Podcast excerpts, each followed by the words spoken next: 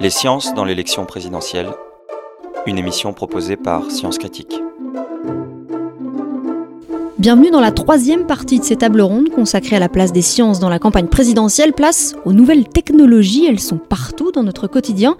Et il y a un domaine qui n'y échappe pas, c'est l'éducation. Quelle place pour les outils numériques à l'école, pour quels apprentissages? On va en parler avec nos invités et les journalistes de Sciences Critiques. Nos invités, Philippe Biwix, bonjour. Bonjour. Vous êtes ingénieur centralien, co-auteur d'un livre, Le désastre de l'école numérique. Et Michel Bourgade, bonjour. Vous Bonjour. êtes maître de conférence à l'Institut catholique de Paris, responsable d'un atelier numérique, le Learning Lab, ainsi que le co-auteur euh, d'un ouvrage Quelle humanité numérique pour l'éducation. D'abord, je vous propose un reportage qui va certainement vous faire réagir. Floriane Leclerc nous emmène à la découverte de Class Code, quand des professionnels du numérique transmettent leur savoir aux enseignants. Floriane, ce programme permet en fait aux profs d'apprendre à coder. ClassCode est effectivement un programme d'apprentissage innovant qui forme depuis la rentrée 2016 enseignants, éducateurs et médiateurs au moyen d'initier les jeunes de 8 à 14 ans à la pensée informatique. Il comporte 5 modules en ligne, type MOOC, couplés à des temps de rencontre entre apprenants. Chaque module permet, en une dizaine d'heures réparties sur 3 à 4 semaines, d'animer des premiers ateliers de découverte avec les jeunes, de la programmation créative, du codage de l'information, robotique ludique et aussi les enjeux sociétaux qui y sont liés. Ce projet, porté par l'INRIA, l'Institut public de recherche en sciences du numérique, est soutenu par les associations professionnelles de l'informatique et des réseaux d'éducation. Il est subventionné à hauteur de 1,16 million dans le cadre des programmes d'investissement d'avenir pour un budget global de 2,4 millions.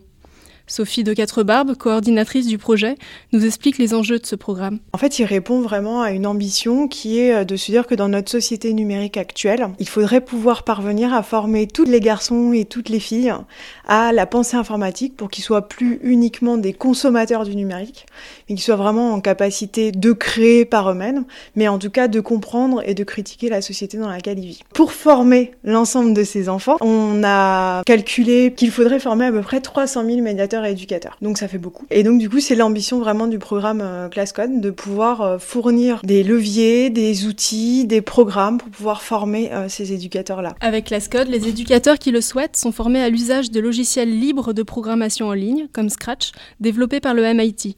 Ce logiciel, disponible aussi hors connexion, leur permettra ensuite d'apprendre le langage informatique aux enfants dès 8 ans, au travers de projets allant de l'animation à la simulation 3D. Sophie de Quatre-Barbes nous décrit l'interface assez ludique de Scratch, où l'on peut faire évoluer un petit chat sur l'écran à l'aide d'algorithmes. En fait, euh, l'algorithme, c'est ce qui permet de construire le programme et de dire à la machine, qui elle est complètement idiote et ne fait absolument que ce qu'on lui dit de faire, comment elle va réaliser une action. Donc c'est un peu comme une sorte de recette de cuisine ou, euh, ou alors quand vous devez dire à un touriste qui connaît pas du tout votre ville comment aller d'un point A à un point B, bah voilà, il faut tout lui expliquer. Donc il y a différents types d'ingrédients dans ces algorithmes. Il y a les instructions. Donc par exemple, on va pouvoir prendre un premier bloc qui va dire au petit chat qu'on veut qu'il avance. Donc ça, c'est typiquement, on va lui donner une instruction. On met le petit bloc avancé de, alors en ordinateur, on parle de pixels et pas de pas, mais c'est la même chose. Et donc le petit chat, on le met et il avance de 10 pas. Mais maintenant, ce qu'on aimerait, c'est que notre petit chat, il fasse en fait le tour du jardin, qu'il fasse un carré. Donc on va lui dire d'avancer de 10 pas et puis on va lui dire de tourner. Maintenant, pour faire un carré, en fait, il faut le faire plusieurs fois, ça. Il faut le faire quatre fois. Et donc du coup, on peut utiliser un autre ingrédient qui est la boucle, qui va donc dire au chat de répéter un nombre de fois qu'on aura déterminé, mais ça pourrait être aussi infini, et puis le chat il ferait le tour du jardin en permanence, de répéter quatre fois cette série d'instructions qu'on lui a données. Donc ça, ça permet de mettre en place la boucle, et puis je vous avais dit 10 pas, mais ça pourrait être 100, etc. Ça c'est la variable, c'est le troisième ingrédient des algorithmes. Et avec la quatrième qui est le test, de dire par exemple, quand je clique sur stop, tu t'arrêtes, c'est les quatre ingrédients en fait des algorithmes. Avec ces quatre ingrédients-là, donc l'instruction, la boucle, la variable et le test, on peut en fait écrire tous les programmes du monde. C'est-à-dire même lancer la fusée Ariane. Bon, après, il y a énormément de manières de les combiner, il y a tout un tas de subtilités. Et notre objectif, nous, euh, dans ClassCode, c'est absolument pas que tout un chacun devienne euh, un programmeur euh, de ouf. Mais par contre, qui soit en mesure de comprendre cette logique-là, qui est aussi une logique extrêmement intéressante de manière générale pour comprendre le monde dans lequel on vit, pour apprendre à apprendre. Parce qu'une chose qui est super intéressante aussi, c'est que je peux très bien m'être trompée dans mon petit programme. Et que mon chat, bah, en fait, il fait pas un carré, il fait un rond. Mais c'est vachement intéressant. Pourquoi il a fait un rond? Bah, c'est à la fois c'est un bug. Donc ça, c'est aussi toute la démarche qu'on veut promouvoir en disant, bah, c'est pas grave de se tromper. Euh, les informaticiens, ils se trompent tous les jours. Mais par contre, du coup, on apprend à identifier comment on peut corriger ces erreurs. Et puis en plus, ça peut donner des résultats qui sont parfois chouettes, quoi. En bref, le codage s'avère pour Sophie de Quatrebarbes une matière indispensable qui a toute sa place dans les enseignements scolaires. Pour elle, l'éducation numérique est plus largement un véritable enjeu de société dont les candidats à la présidentielle n'auraient pas encore pris toute la mesure. Je trouve que tout le monde l'aborde. Après, on l'aborde encore peu sous la dimension de l'éducation, je trouve, et dans ce que ça va changer dans les classes et dans ce qu'il faut changer du coup euh, comme type de formation de l'esprit pour pouvoir être vraiment critique. Ça, je trouve qu'on l'aborde peu. Mais bon, de manière générale, l'éducation est peu abordée, à part en termes de nombre d'enseignants. Donc voilà. Après, effectivement, tout le monde a bien vu que c'était un sujet fondamental, mais je pense qu'ils n'ont pas encore pris la mesure de ce que ça bouleverse dans la société et euh, de ce que ça change aussi bien en termes d'éducation que de rapport au travail, que de problématiques euh, environnementales, euh, que de nouvelles manières de collaborer et de concevoir la démocratie, par exemple. Enfin, ça a vraiment des impacts à tous les niveaux. 15 000 éducateurs ont déjà commencé à se former aujourd'hui avec le programme Class Code. Alors on va voir maintenant si c'est l'avenir, ces enseignants qui s'initient à la pratique du code et surtout se préparent à transmettre ce savoir à leurs élèves. Alors coder à l'école, est-ce que c'est l'avenir Philippe Biwix, Michel Bourgat? Alors moi en tant qu'enseignant qui enseigne à des enseignants, puisque je j'accompagne des gens qui sont en master et qui sont en, qui ont obtenu euh, le concours et donc du coup qui sont en année préparatoire pour devenir enseignant. Euh, on a proposé un séminaire cette année sur l'utilisation des technologies à l'école et on a eu essentiellement euh, des professeurs de mathématiques qui sont inscrits à notre séminaire et pour cause puisque l'algorithmie est rentrée dans les programmes donc l'apprentissage des algorithmes est rentré dans les programmes au, lycée. Et donc on a euh, des professeurs de lycée qui utilisent Scratch, dont on vient de parler dans le reportage, pour euh, développer euh, des compétences autour de cette problématique de, de l'algorithme à l'école. Donc il y a un enjeu de connaissance derrière du fonctionnement euh, de l'informatique euh, elle-même. Et évidemment, c'est très important, je crois que c'était pas bien bien énoncé selon moi dans, dans, le cadre du reportage, la capacité des individus à déployer euh, des compétences de compréhension de ce qu'ils voient dans l'environnement numérique ou sur Internet, et donc du coup de pouvoir déployer un discours critique positif ou négatif vis-à-vis de, de, ce qu'il aurait proposé dans l'univers numérique aujourd'hui. Alors Philippe Biwick, c'est ce que coder à l'école, pour vous c'est l'avenir, ça vous plaît? Bah, je trouve ça intéressant que vous ayez démarré par ce reportage parce que finalement, dans le plan numérique euh, qui est en train de se mettre en place, c'est sans doute une des mesures un peu emblématiques. Parmi d'autres, c'est la question effectivement de l'apprentissage du code. L'ambition étant d'apprendre le code à partir du CM1 aux, à partir de 8 ans. Voilà, donc ça suit les recommandations en fait de l'Académie des technologies hein, qui avait publié un rapport il y a quelques années en, en disant que voilà, on était en train de décrocher et qu'on manquait de programmeurs et qu'il fallait absolument introduire l'informatique comme une matière bien plus, euh, bien plus tôt dans l'éducation. Dans, Donc effectivement, la question c'est qu'est-ce qu'on appelle l'école? Parce que est-ce que c'est l'école primaire? Est-ce que c'est le lycée? Est-ce que c'est le collège? Euh, moi, je pense qu'il y a, d'abord une grande naïveté autour de, ça, c'est-à-dire que des gens qui rentrent pas forcément sur des, questions de programmation parlent comme ça du langage informatique. Il faut acquérir le langage informatique ou la pensée informatique. Alors, le langage informatique, déjà, c'est pas euh, comme le français. Hein. Il y a plusieurs centaines de langages hein, informatiques et on programme pas la fusée Ariane de la même manière que l'iPhone même si on est d'accord qu'il y a sans doute quelques, quelques briques de base, mais qui se rapprochent plutôt finalement de la logique euh, et, des mathématiques que de la question de, l'informatique. Euh, moi, ce qui m'inquiète, ce qui m'embête, c'est qu'on fasse effectivement du scratch et qu'on fasse euh, jouer des petits chats en CM1 ou en CM2 quand on maîtrise, pour apprendre le langage informatique, quand on maîtrise pas déjà sa propre langue maternelle. C'est un peu le problème aujourd'hui, c'est-à-dire qu'on a des élèves qui arrivent en sixième qui font des fautes d'orthographe parce qu'ils écrivent plus assez qui maîtrisent pas les fondamentaux de la grammaire, on leur demande pas non plus l'imparfait Mais l'un n'empêche pas forcément l'autre. Malheureusement, si, parce qu'à un moment, le temps est contraint et il y a beaucoup de choses qui sont rentrées ces dernières années dans l'école et dans l'école primaire, par exemple, on fait euh, un peu d'éducation au développement durable. On apprend à faire du tri sélectif. Hein. L'idée étant assez sympathique, hein. c'est-à-dire que les, les parents trient pas, donc on va apprendre aux enfants à trier, puis en rentrant à la maison, ils vont dire papa, tu vas pas acheter la canette Mais dans la bonne bouteille. Mais c'est peut-être une simple adaptation aux évolutions de la société. En tout cas, ça s'inspire de, on pourrait dire que cette scolarité papillonnante, hein, qui va donc du tri sélectif euh, aux programmations de petits chats en passant par plein d'autres choses euh, fort sympathiques, c'est sûr que ça ressemble en tout cas à notre société papillonnante, elle aussi, notre société du multitâche. Mais effectivement, est-ce que est-ce qu'aujourd'hui, alors c'est vrai qu'on a on, a cette, cette société qui s'est numérisée, qui s'est informatisée. Il faut la décrypter, il faut la décoder, il faut la comprendre parce que ça peut être dangereux, ça peut être très utile, ça peut être aussi dangereux. La voiture aussi, c'est dangereux et c'est très utile et tout le monde l'utilise. Pourtant, j'ai pas entendu qu'en CM1, il fallait ouvrir le capot des voitures pour regarder comment fonctionnait un carburateur. Oui, et c'est ce qu'on est en train de faire avec la question du codage. Alors là, dans le reportage, on a aussi parlé de la formation des enseignants sur ces questions. On a évoqué notamment les MOOC, hein. ce sont des, cours en ligne. Euh, de quelle façon le métier d'enseignant pourrait se transformer avec ces problématiques? Est-ce qu'on peut même imaginer qu'un jour les enseignants soient en partie remplacés par des contenus en ligne, par des applications par exemple? Il existe déjà hein, par exemple des applications sur l'apprentissage, je pense à Duolingo par exemple sur les langues. Oui, alors ça c'est une fausse crainte qu'il faut tout de suite proscrire. Alors le, grand grand emblème de l'éducation vidéographique dans le numérique, c'est le cas de la Khan Academy, donc euh, montée par Salman Khan aux États-Unis, qui propose des contenus euh, à, tous les niveaux et pour tous les âges sur euh, le partage de connaissances à l'échelle mondiale. On a vu se déployer donc du coup ces formes de, discours éducatifs généralement vidéographiés dans le numérique ces dernières années et notamment sous la forme de ce que vous venez très bien de nommer les fameux MOOC, euh, qui sont donc des cours proposés euh, en ligne. Le MOOC n'est pas concurrentiel, il a un effet très clairement euh, de vitrine pour les institutions. Donc ça c'est le premier point. Il permet à une institution de montrer les champs de compétences dans lesquels elle propose des enseignements et donc potentiellement bah, de remplir une fonction simple d'attractivité pour des étudiants.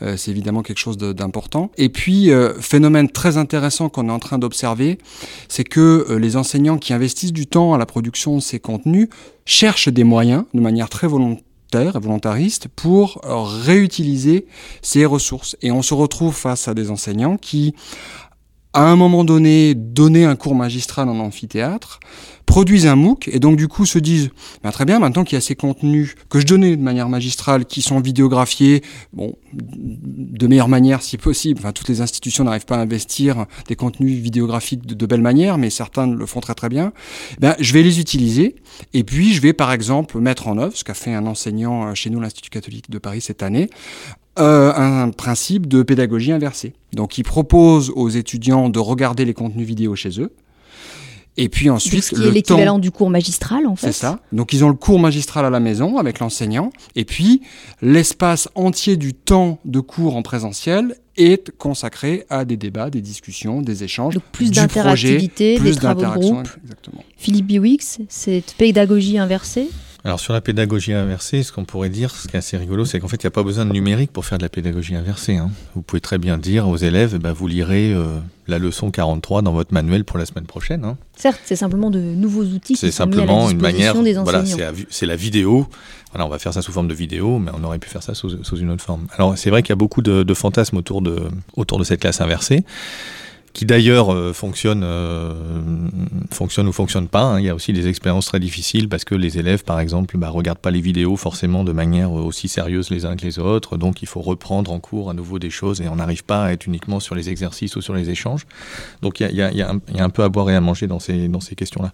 Je, voulais revenir sur la, sur la question de que vont devenir les profs ou pas. Donc euh, un, il y a effectivement euh, il y a beaucoup de fantasmes autour de ça, mais qui est un fantasme qui dépasse la question de l'école. Hein. C'est toute l'intelligence artificielle, les drones, que sais-je, qui sont en train de. Est-ce que ça va remplacer des millions d'emplois humains ou pas? Donc le, secteur de l'éducation qui était un petit peu euh, protégé de ça, on va dire, hein, depuis euh, Aristote euh, Pour l'instant, personne n'a dit que les enseignants allaient totalement. Absolument, on sait qu'il y a quand même le, lien, pour le meilleur et pour le pire, le lien affectif qui se crée entre l'enseignant et puis la pédagogie. voilà, qui, qui, fait ça. Bon, simplement, il faut savoir que, alors, le, non seulement le, débat dépasse l'école, mais il, a même aussi une perspective historique, parce qu'il se trouve que dans les années 60, il y avait les Américains ont travaillé sur des machines à enseigner, qui étaient des dispositifs électromécaniques, en gros, qui vous faisaient des questions à choix multiples, et puis qui vous reposaient dix fois la même question si vous ne répondiez pas comme il fallait.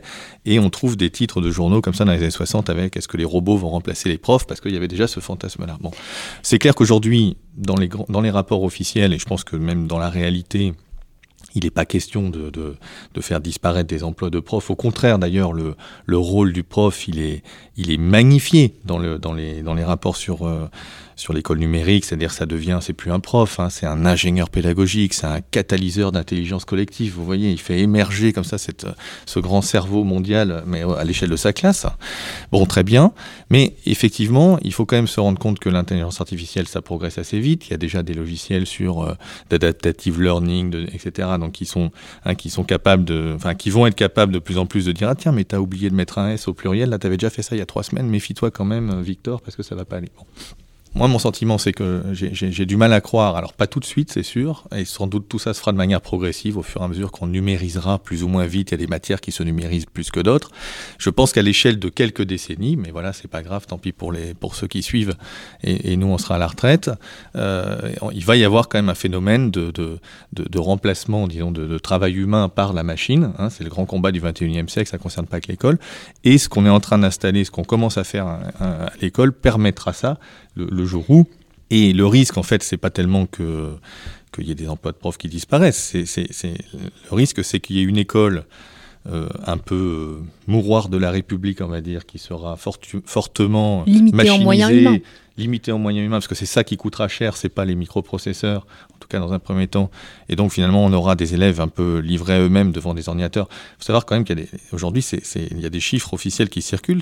50%, l'idée c'est de dire aller à terme, on, parle d'un rééquilibrage entre présentiel, hein, c'est des néologismes, on aime bien les néologismes dans l'école numérique, un rééquilibrage de 50% de présentiel, 50% de e-learning. C'est ça qu'aujourd'hui les gens racontent euh, euh, dans les séminaires sur l'école numérique. Donc 50% du temps, les élèves seront devant des écrans, c'est ça que ça veut dire, devant des écrans sans prof, avec des logiciels, et 50% du temps, ils seront avec des vrais profs.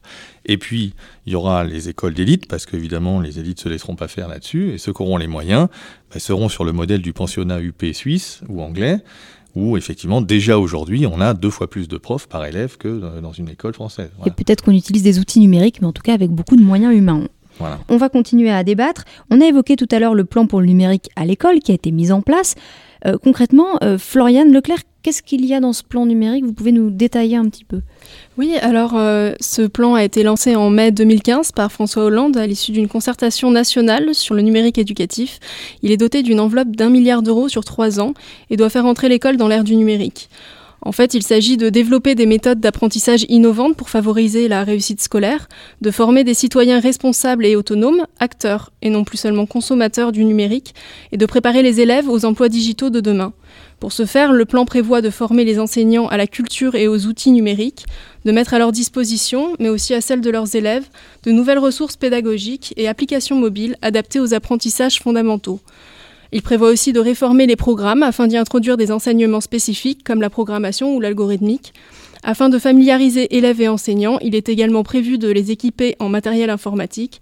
Le plan prévoit ainsi que tous les collégiens disposent d'une tablette ou d'un ordinateur portable d'ici fin 2018. Seuls 25% des collèges étaient équipés à la rentrée 2016. Voilà pour euh, ce plan numérique donc pour l'école. On le voit, Floriane, hein, ça se met en place doucement. C'est pas encore euh, totalement mis en place dans, dans les collèges notamment. En tout cas, peut-être que ça peut répondre pour certains à une problématique qui est celui de la France qui est de plus en plus mal classée dans les classements internationaux. Je pense au fameux classement PISA.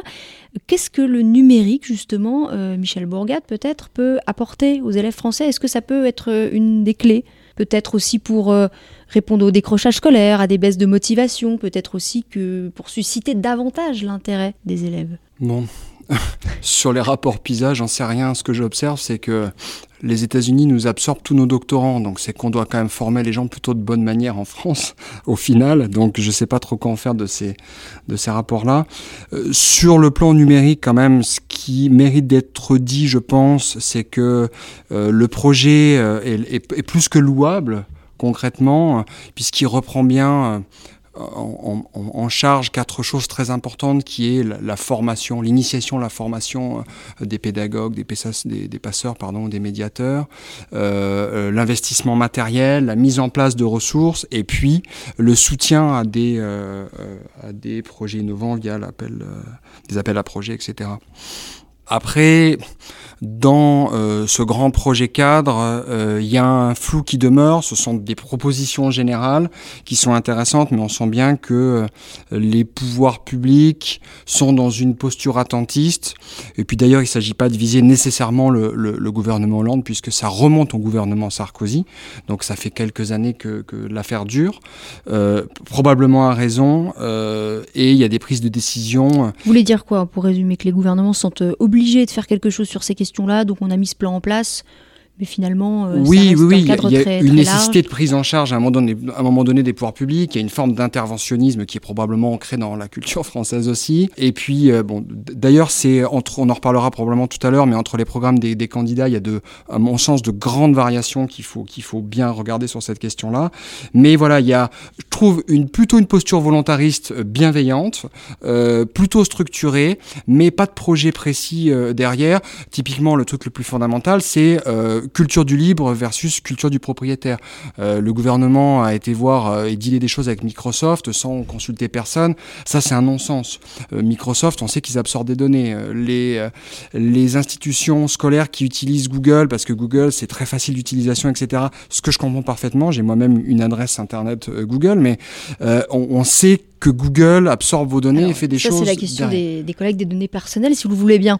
On, va, en reparler tout à l'heure. Il y a tout un univers du libre, en tout cas, qui n'est pas débattu et que. Euh, et qui devrait avoir un sa champ d'acteurs autour des humanités numériques aujourd'hui euh, essaie de promouvoir et qui n'a pas sa place et qui n'est pas assez, à mon avis, vu ou entendu. D'accord. Alors, moi, il y a une autre question qui m'intéresse. On l'a un petit peu effleuré tout à l'heure avec vous, Philippe Biwix. C'est la question de la, de la fracture numérique. Est-ce que aussi l'éducation au numérique et l'éducation à ces outils numériques à l'école, euh, elle peut pas réduire certaines inégalités. Toutes les familles n'ont pas le même accès aux connexions Internet, n'ont pas le même euh, accès aux équipements aussi. Alors c'est vrai que tous les gouvernements qui sont succédés sont tous plus ou moins pro-numérique. Alors je pense que le gouvernement Hollande en a fait vraiment un marqueur et effectivement avec, euh, avec cette question de, réduire les inégalités euh, par le numérique, mais aussi de régler toute une série de, de mots euh, que peuvent constater les, professeurs à l'école, que sont euh, le manque de motivation, le décrochage, euh, l'échec scolaire. enfin, il y, a plein de choses autour de ça. Et quand on lit effectivement les rapports, c'est totalement incroyable parce que ça va vraiment tout résoudre. Alors, ce qui est assez rigolo, c'est d'abord de se rendre compte que ça fait à peu près 150 ans qu'à chaque fois qu'il y a une nouvelle technologie qui arrive, l'école s'en empare et dans, son, dans une utopie technopédagogique euh, se retrouve à expliquer que ça va, ça va tout régler. Alors euh, les lanternes magiques du 19e siècle, bah, ça, ça, permet ça, permettait déjà de motiver les élèves. Edison expliquait déjà avec le cinéma que ça allait remplacer les manuels scolaires et qu'on aurait des milliers de films qui seraient des ressources illimitées comme aujourd'hui. Et les MOOC, eh ben, leurs ancêtres, c'est euh, les cours par radio et par télévision. Et vous voulez dire quoi que ça n'a jamais marché? Bah, Ça a toujours fait pchit effectivement, jusqu'à présent. Alors ça fait pchit pour différentes raisons, mais euh, euh, effectivement, on aime, bien, on aime bien le chiffre, on aime bien les trucs un peu clinquants en France, et donc euh, aujourd'hui, le, le plan numérique, il, descend très vite sur finalement j'équipe en tablette ou j'équipe en ordinateur, et puis après, bon, la tendance va essayer de suivre en termes de formation, en termes de, de contenu, etc. L'erreur fondamentale de notre point de vue, c'est Évidemment, il faut, former les citoyens autonomes de demain. Il y a d'ailleurs cette notion d'autonomie qui est intéressante, parce qu'effectivement, euh, autonomie par rapport à la Silicon Valley, on peut, se poser la question.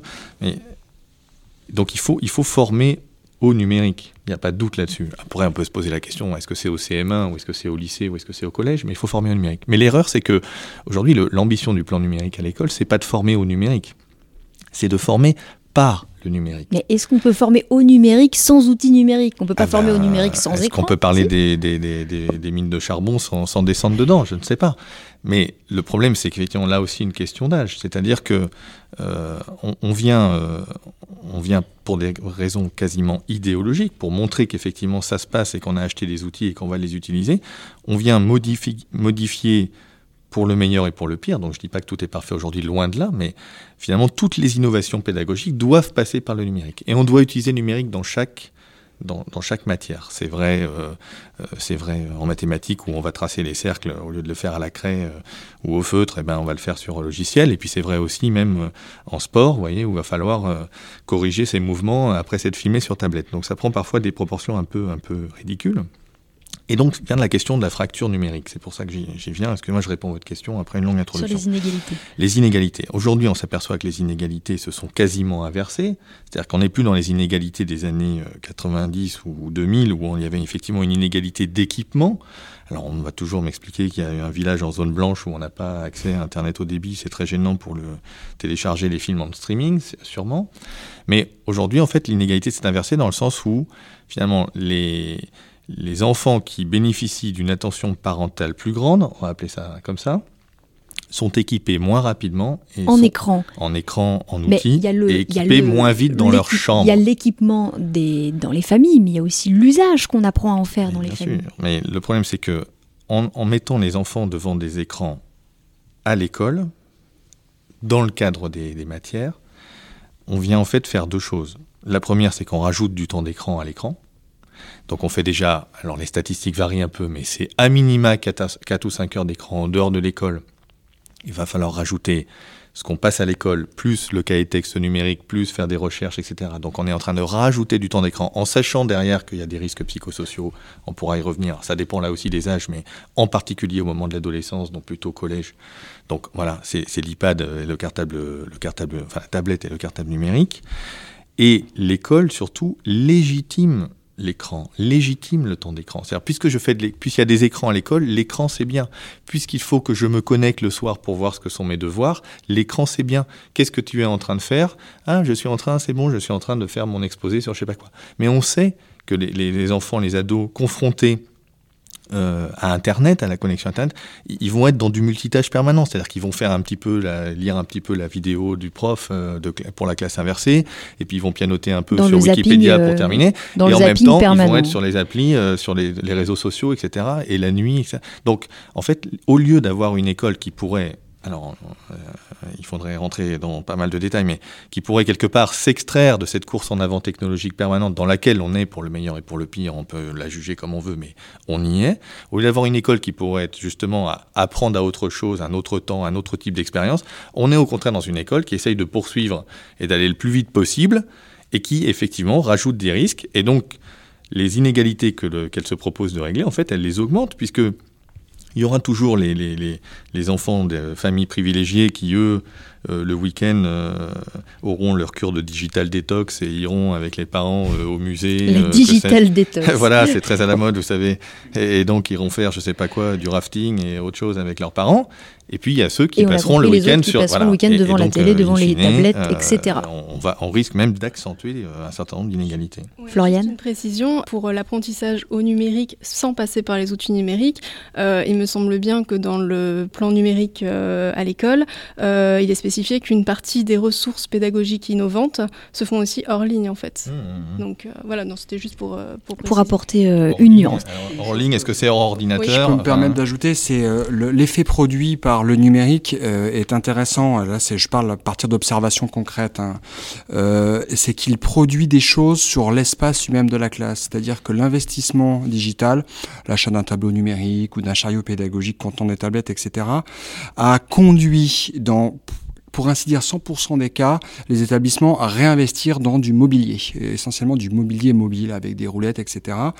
Et euh, du coup, le numérique a un impact en deçà ou à côté de l'utilisation du numérique lui-même. C'est-à-dire qu'il a aussi permis de reconfigurer les dynamiques pédagogiques et les dynamiques entre les apprenants dans l'espace de classe. Donc un des effets très positifs de l'implémentation du numérique à l'école, il n'est pas à voir que sur le numérique lui-même, mais il est aussi à voir sur les incidences que peuvent avoir euh, les technologies numériques dans la classe. Sur l'organisation. Générale, et notamment, je l'ai dit en, en, en, filigrane, mais sur la problématique de la collaboration. Typiquement, les dynamiques de collaboration, d'échange, de travail et de faire ensemble ont été décuplées depuis quelques années.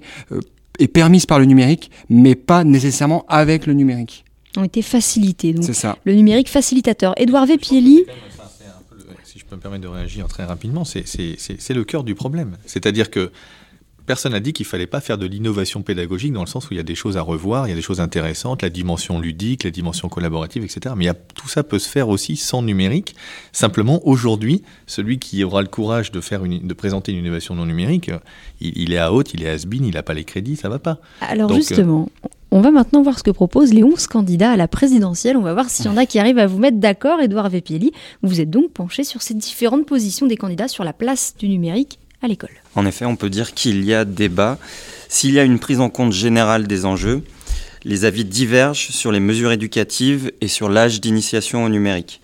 Pour Jean Lassalle, par exemple, il faut que les enfants sachent se servir d'Internet avant leur entrée au collège. On écoute son chef de projet, Frédéric Lefebvre-Naret. L'enjeu, c'est de maîtriser les technologies numériques pour ne pas être maîtrisé par elles. De la même façon que euh, le berger ou le paysan maîtrise leur territoire et n'est pas maîtrisé par lui. Il, apprend à s'y faire, il ne choisit pas la pente, mais il apprend à marcher dans la pente. Euh, ben, de la même façon, aujourd'hui, on a une éducation qui laisse nos enfants démunis. Ils savent utiliser, d'accord, mais c'est pas la même chose de savoir manger un mouton et de savoir élever un mouton. Certains candidats se positionnent pour une initiation au numérique dès la plus petite enfance. Yannick Jadot, candidat Europe Écologie Les Verts qui a rallié Benoît Hamon, nous a déclaré, je cite, que le numérique est une langue vivante à apprendre dès la maternelle et tout au long de ses études. Un avis partagé par le candidat de la France insoumise, Jean-Luc Mélenchon, comme l'explique Manuel Bompard, son directeur de campagne. Le numérique aujourd'hui est devenu incontournable dans notre société, même s'il y a euh, des risques inhérents à l'utilisation du numérique, il y a aussi de formidables opportunités. Clairement, nous, on est favorable à la formation numérique euh, dès le plus jeune âge on est favorable et on ne méprise pas du tout, par exemple, c'est je crois une caractéristique de notre campagne, tout ce qui est autour de l'industrie des jeux vidéo, qui sont des formidables vecteurs culturels, éducatifs. Alors bien sûr, dans lesquels il faut réglementer la violence, tout ça, mais qui peuvent être, en tout cas, s'ils sont utilisés avec euh, intelligence et euh, discernement, des vrais moyens de formation et d'enrichissement des jeunes. Et puis pour que, euh, mais c'est pas de la formation, mais pour que tout le monde ait un accès au numérique, il faut aussi enfin des politiques ambitieuses. C'est pas normal que dans un pays évolué comme le nôtre, il y ait encore des zones qui soient exclues d'Internet du haut débit. De son côté, Emmanuel Macron souhaite plutôt attendre la fin de l'école primaire, comme nous l'a dit le député Arnaud Leroy, l'un de ses porte-parole. Fut un temps, on disait compter, savoir lire, compter, écrire. Euh, maintenant, on dit cliquer euh, à la CM2, donc euh, je pense qu'on y arrive, quoi on y arrive. Il faut peut-être travailler un petit peu plus sur la codification. Après, on peut pas non plus euh, abandonner euh, toutes les humanités au bénéfice euh, de numérique, donc il faut trouver l'équilibre. Une position sensiblement partagée par François Fillon, pour qui il faut recentrer l'enseignement de la culture numérique et l'apprentissage de l'informatique dès le début du collège, avec l'accent sur le code et l'algorithmique, la création des sites internet, l'usage des réseaux sociaux. Enfin, des candidats comme Jacques Cheminade sont opposés aux écrans avant 10-12 ans, tout comme François Asselineau. Je crois que les jeunes d'aujourd'hui, euh, ils ont une capacité à, s'éduquer eux-mêmes qui est assez fabuleuse. Moi, je suis favorable à ce que l'éducation nationale, du moins pour les âges les plus tendres, disons jusqu'à 10 ans, assure la transmission des savoirs fondamentaux, la lecture, l'écriture, le calcul, une connaissance intelligente de son histoire nationale et de l'histoire du monde, et la géographie, plus un certain nombre de trucs de savoir vivre en commun. Et je trouve que c'est un drame que l'école de la République ait perdu de ses exigences. Et c'est absolument inadmissible que 40% d'une tranche d'âge entre au collège en ayant des difficultés de lecture. François Asselineau, persuadé que les adolescents ont les capacités à s'auto-éduquer et à apprendre par eux-mêmes via les nouvelles technologies. S'auto-éduquer. Bon, on va voir si tout cela euh, est cohérent. Je me tourne vers nos invités. Qu'est-ce qui a retenu votre attention? On peut peut-être commencer avec vous, Michel Bourgat. Est-ce qu'il est y a un candidat qui vous paraît peut-être plus pertinent? Sur, ces, questions-là plus pertinent, je ne vais pas m'engager sur ce terrain-là, mais en tout cas, il y a des approches qui sont évidemment euh, très différentes et très fidèles, à mon avis, aux propositions d'ensemble des, euh, des, candidats.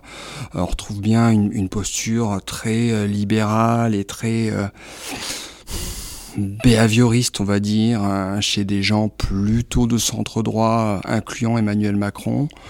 On trouve, à mon avis, ce qui est probablement les propositions les plus innovantes euh, avec un interventionnisme étatique de garde plutôt mm, sur les partis de gauche, évidemment le PG et le Parti Socialiste. Je dis évidemment comme c'était une évidence, mais de fait ça en est une, donc j'appuie c'est évidemment. Euh, il y a deux choses qui, euh, parce que du coup j'ai un peu révisé et un peu potassé avant de, derrière ce micro, il y a deux choses qui reviennent tout le temps, c'est la problématique de la fracture numérique, où manifestement tout le monde est d'accord là-dessus. Oui, parce que d'ailleurs Jean-Luc Mélenchon, lui, il est plutôt favorable à ces outils numériques, mais il, met, il souligne les risques aussi, il souligne les risques liés à ces outils. Ouais, mais par exemple, c'est le seul aussi à concevoir la fracture numérique du point de vue et géographique ou territorial et sociologique.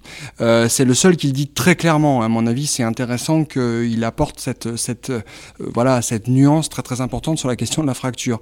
Alors ça, c'est le premier thème qu'on retrouve chez tous les candidats. Et puis l'autre thème qu'on retrouve chez tout le monde, c'est la neutralité du net.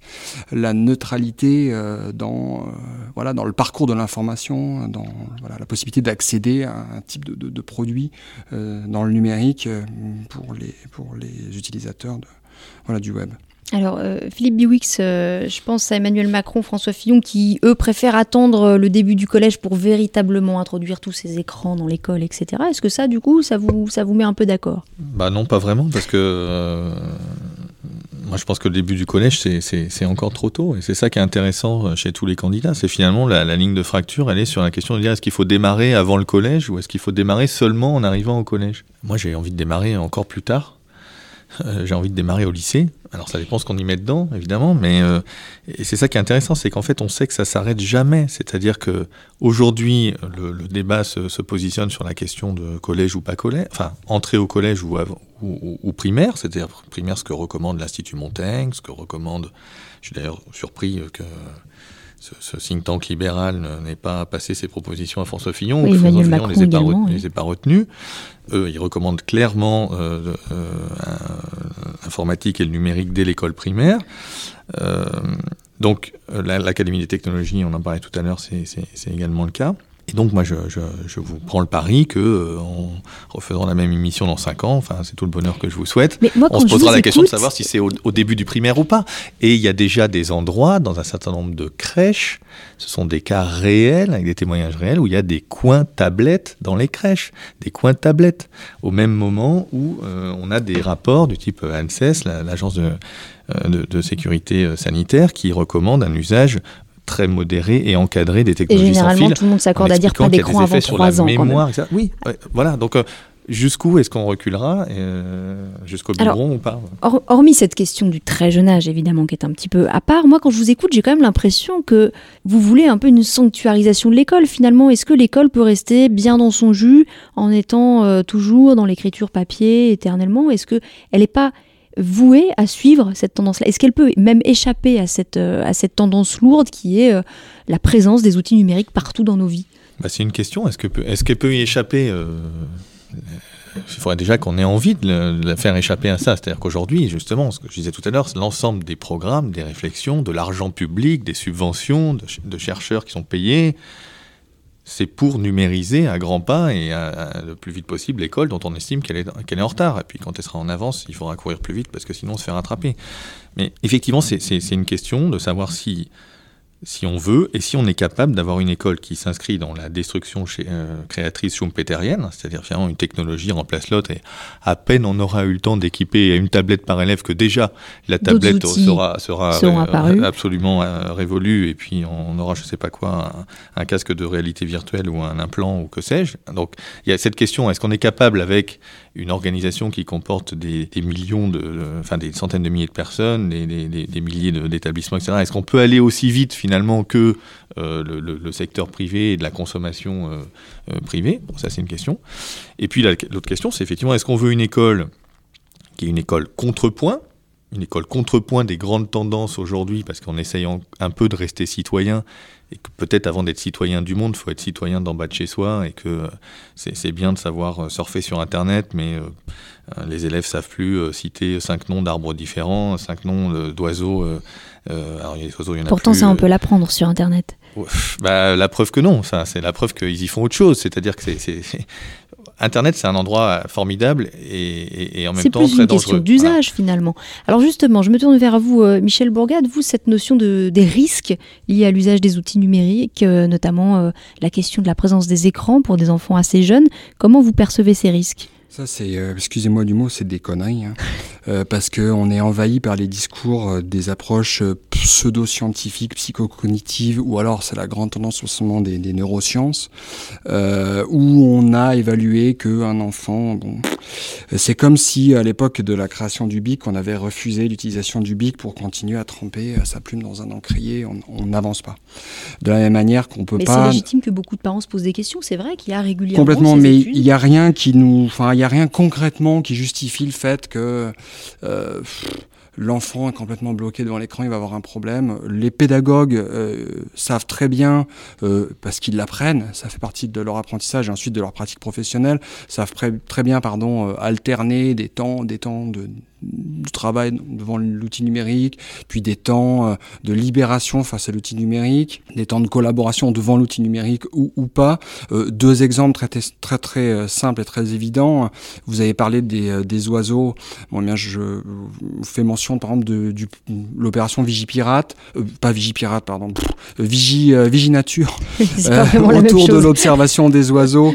on est tellement envahi de ces discours sur le sur les terroristes que je me trompe Viginature sur l'observation des oiseaux, où on, propose, dans le cadre d'une activité pédagogique, d'observer des oiseaux et du coup d'avoir un support digital qui vous permet de repérer l'oiseau, de faire un comptage, donc du coup un comptage qui permet à l'enfant d'identifier euh, des espèces et ensuite, de manière collaborative, de les rapporter à des spécialistes pour établir un discours et un discours à haut niveau d'expertise. Euh, premier exemple, et puis le deuxième exemple, évidemment, euh, on en a déjà parlé au début de notre échange, c'est sur le cinéma et l'audiovisuel, euh, il est incontestable qu'il y a un nouveau langage, qui, enfin qui n'est pas nouveau, mais qui s'établit comme une nouvelle forme euh, langagière qui est l'audiovisuel et qu'il faut maîtriser. Et aujourd'hui, il est impossible, euh, dès le plus jeune âge, de ne pas montrer des images et donc de ne pas tirer parti, par d'un outil comme, comme la tablette, pour montrer des images à un enfant et lui faire découvrir ce langage-là. Qu'est-ce que ça veut dire? Que ce projet vidéographique incluant un champ contre champ, un plan large, un plan serré.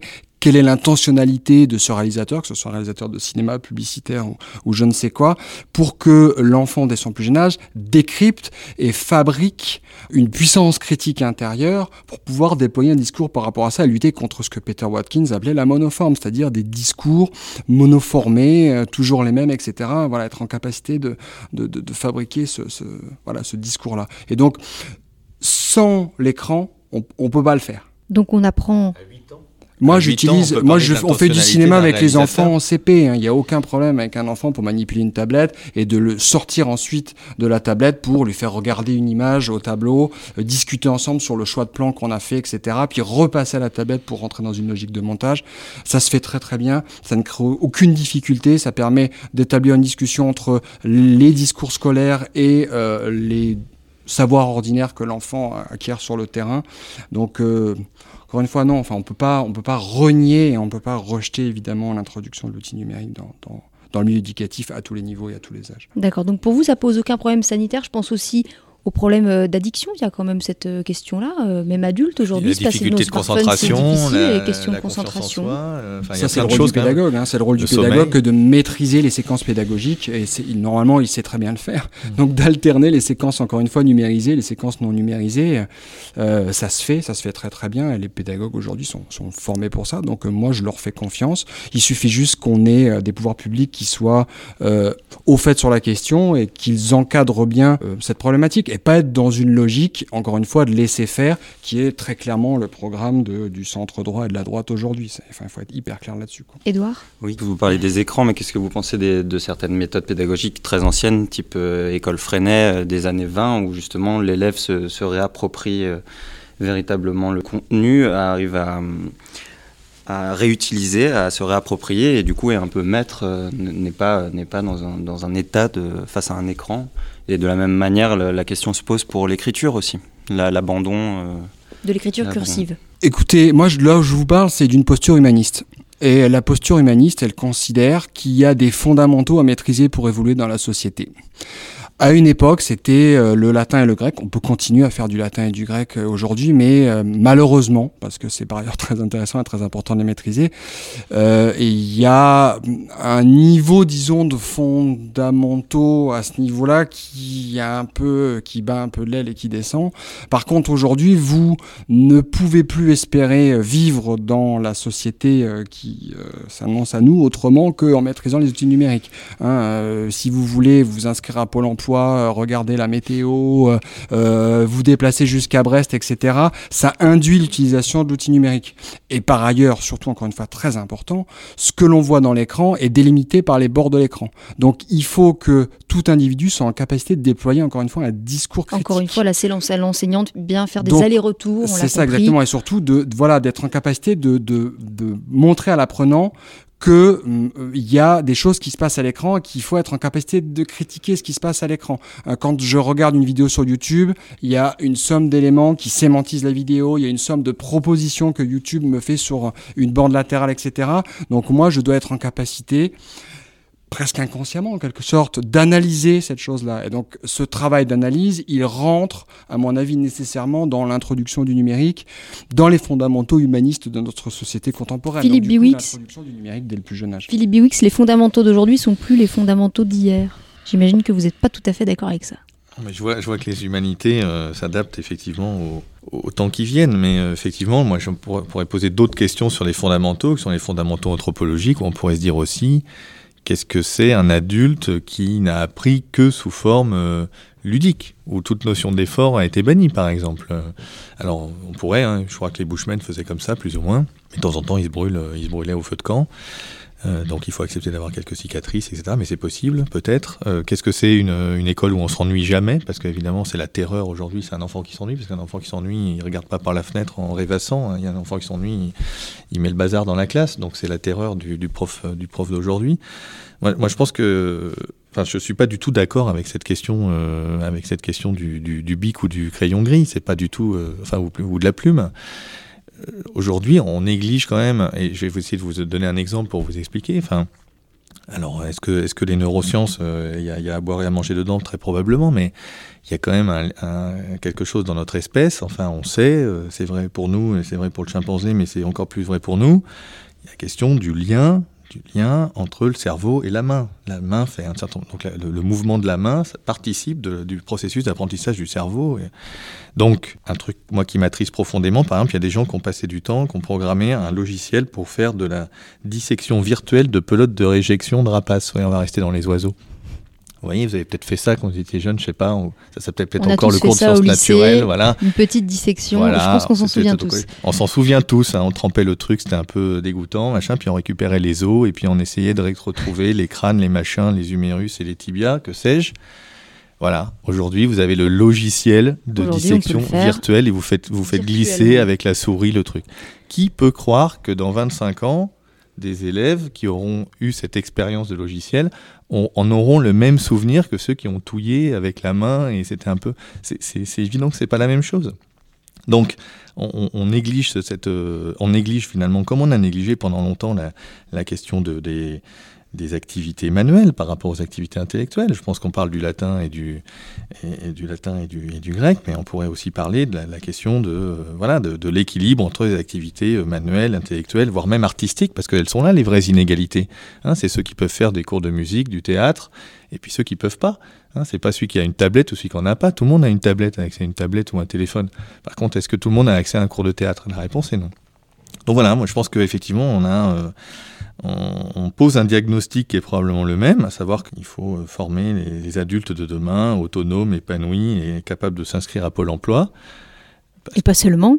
Pas seulement, mais on voit que c'est quand même le premier exemple, c'est quand même intéressant. Mais euh, voilà, effectivement, et puis payer ses impôts pour ceux qui auront des impôts à payer ou recevoir leur revenu universel, que sais-je. Bon. Et en deux, en deux clics, donc il faut savoir cliquer avec la souris ou avec le truc.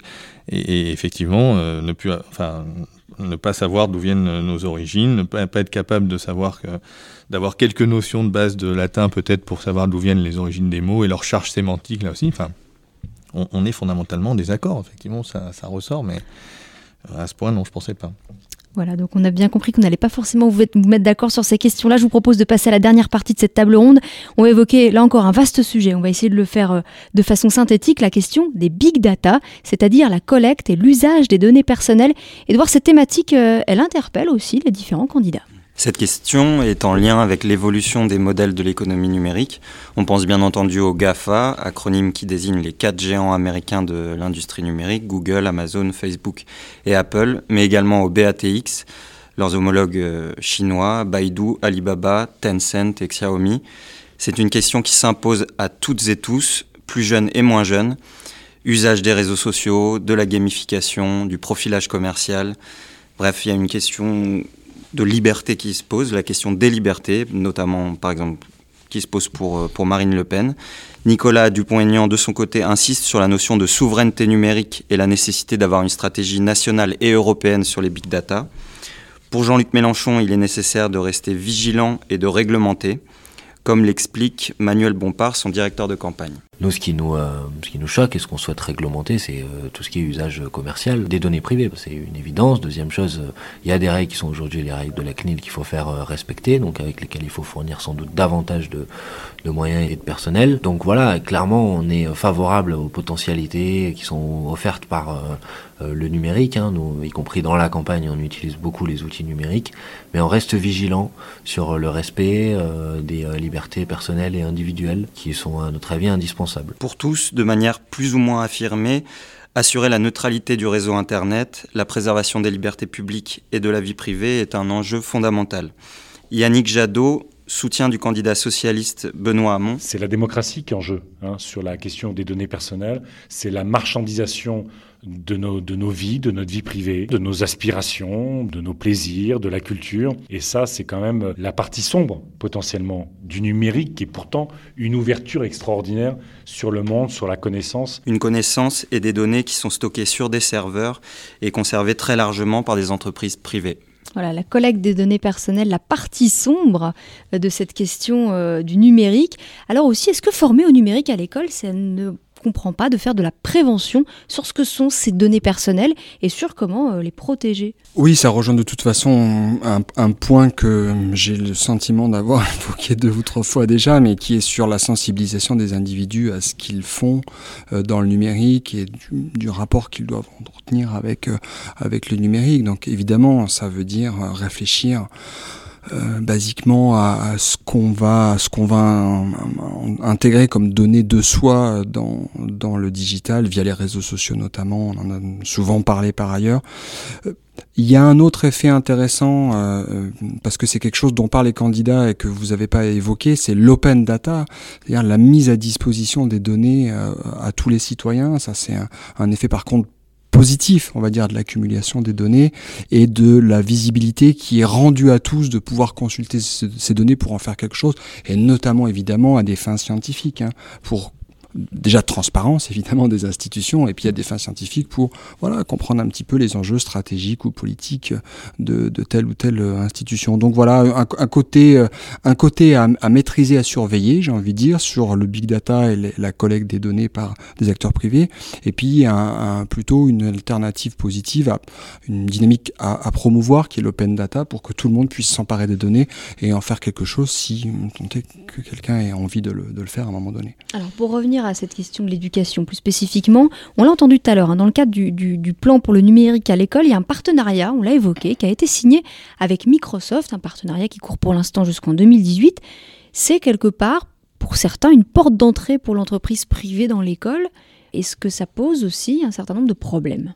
Oui, là je pense qu'on n'est pas sur... Euh, je pense, mais j'avoue que j'en suis pas sûr. Euh, trop sur la question des big data et du fait que Microsoft pourrait récupérer euh, les, données de, connexion ou que sais-je de, des différents profs. Je pense qu'on est plutôt sur un sujet de prescription, c'est-à-dire que euh, avec ce partenariat, effectivement. Euh, donc où Microsoft met plus ou moins, je crois que c'est 13 millions d'euros sur la table en équivalent de valorisation pour de, mise en ligne de plateformes et ou de formation, enfin d'accès à, des plateformes et des ressources et des logiciels c'est finalement le, le, le, marché derrière des profs puis éventuellement des élèves et des parents d'élèves en disant bah oui j'ai appris à être sur tel ou tel logiciel donc maintenant j'ai pas tout redémarrer j'ai fait ma formation. Donc donc c'est plutôt la puissance de prescription la puissance prescriptive qui les intéresse je pense plus que la question euh, des et données. Oui, quand on a appris à servir d'un euh, PC ou d'un Mac et eh bien en général on continue euh, sur cette sur cette même lancée. Mmh. mais il peut aussi y avoir des inquiétudes de la part des parents d'élèves. Je pense par exemple au fait d'avoir son enfant qui utilise un mail à l'école un compte Google en classe voilà. Est-ce que ça pose aussi des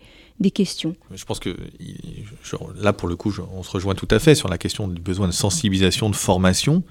Alors, à quel âge Je pense effectivement, dès qu'on sensibilise aux réseaux sociaux, sur le fait que, en gros, quelque chose qui est gratuit, s'il y a quelque chose de gratuit sur, sur Internet, c'est comme ça que l'économie du net fonctionne. Mm. c'est que vous êtes le produit vendu, tout simplement. Il faut l'expliquer, il faut l'expliquer. Et alors, il y a ça, et puis il y a le fait que... Euh, même quand il y a des photos ou je sais pas quoi qui s'effacent sur tel ou tel euh, euh, réseau social, la photo elle est passée quelque part, elle existe encore et elles sont, elles sont éventuellement stockées quelque part et ça, ça refroidirait plus, plus d'un probablement. Donc Effectivement, c'est ça la question. Mais autour des big data, moi, ce qui me, pour élargir un tout petit peu le débat, ce qui me choque un petit peu dans, le, dans les débats qu'on peut avoir autour de la question de la, souveraineté numérique, du domaine privé, de l'accès, etc., c'est la question de l'utilité de ces big data. C'est-à-dire que, alors on met toujours en, avant la question de, je sais pas, on va faire des progrès, euh, donner toutes les données de la sécurité sociale à Google et ils vont reculer l'âge de la mort. Hein. C'était la promesse euh, il y a quelques années de ça, il n'y a pas très longtemps. Mais en réalité, 99% des, des, des big data, ça va servir à nous envoyer en mode push des offres furieusement euh, personnalisées, géolocalisées. Enfin, à la fin, c'est à ça que ça sert. C'est quand même à vendre de la camelote. Donc, moi, ce qui me pose problème derrière ça, c'est au-delà du débat sur euh, qu'est-ce qu'on a fait de mes données, et, parce que moi, je suis un, consommateur assez peu compulsif, donc euh, on a, bon, je dois laisser quelques données à gauche à droite, mais finalement, j'achète quand même pas grand-chose. Enfin, vous n'êtes pas un bon client pour Ou je m'en suis juste pas rendu compte, très, très, probablement. Enfin, j'achète plein de choses, mais ce que je veux dire, c'est que c'est rarement avec, un, avec une notification euh, d'email.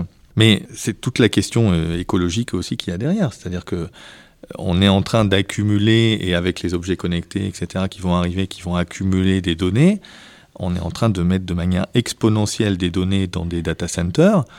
Et malgré tous les progrès de ce qu'on appelle le Green IT, hein, c'est l'informatique verte qui effectivement fait que chaque octet qui est stocké ou traité ou analysé consomme de moins en moins d'énergie, on progresse par unité de, stockage, si vous voulez. Mais par contre, comme le volume explose, il y a un effet rebond incroyable. Et donc, on, est déjà à 10% de l'électricité mondiale et ça croît plus vite que le secteur aérien. Donc, qu'est-ce qu'on va faire de tout ça et quelle est la soutenabilité de tout ça? Vaste débat, donc qui pourrait nous emmener encore sur d'autres terrains. Michel Bourgat, peut-être un, un, mot de conclusion? Peut-être ce qui vous a mis d'accord, finalement, c'est quand même sur cette nécessité de faire euh, de la prévention sur euh, cette question des données personnelles. Oui, complètement. Je crois qu'on tombe d'accord là-dessus sans, aucun problème. Et puis par ailleurs, je crois qu'il y a quelque chose qui a été très bien redit, c'est euh, l'effet de fidélisation probable que, vont pouvoir produire certains grands acteurs. Euh, voilà, c'est quelque chose vis-à-vis duquel il, s'agit d'être méfiant. Et je pense que les acteurs publics doivent être plus à l'écoute des entrepreneurs du numérique éducatif aujourd'hui, parce qu'il y a des initiatives qui sont prises, que ce soit dans le champ plus industriel des ou dans le champ disons, plus universitaire des humanités numériques, mais en tout cas, il y a des gens qui réfléchissent à ça maintenant, il y a des manifestations qui ont lieu assez régulièrement, et donc du coup, je pense qu'il y a quelque chose à, voilà, à faire avec ces acteurs-là. Voilà, ce sera le mot euh, de la fin. Merci Michel Bourgat, merci Philippe Biwix. Florian Leclerc également et Edouard V. Pieli autour de cette table, d'avoir participé donc à cette table ronde consacrée à la question euh, des outils numériques et à l'éducation numérique. Vous pouvez bien sûr retrouver l'intégralité des interviews, des éléments sur les des candidats sur le site de Sciences Critiques, science-critique.fr.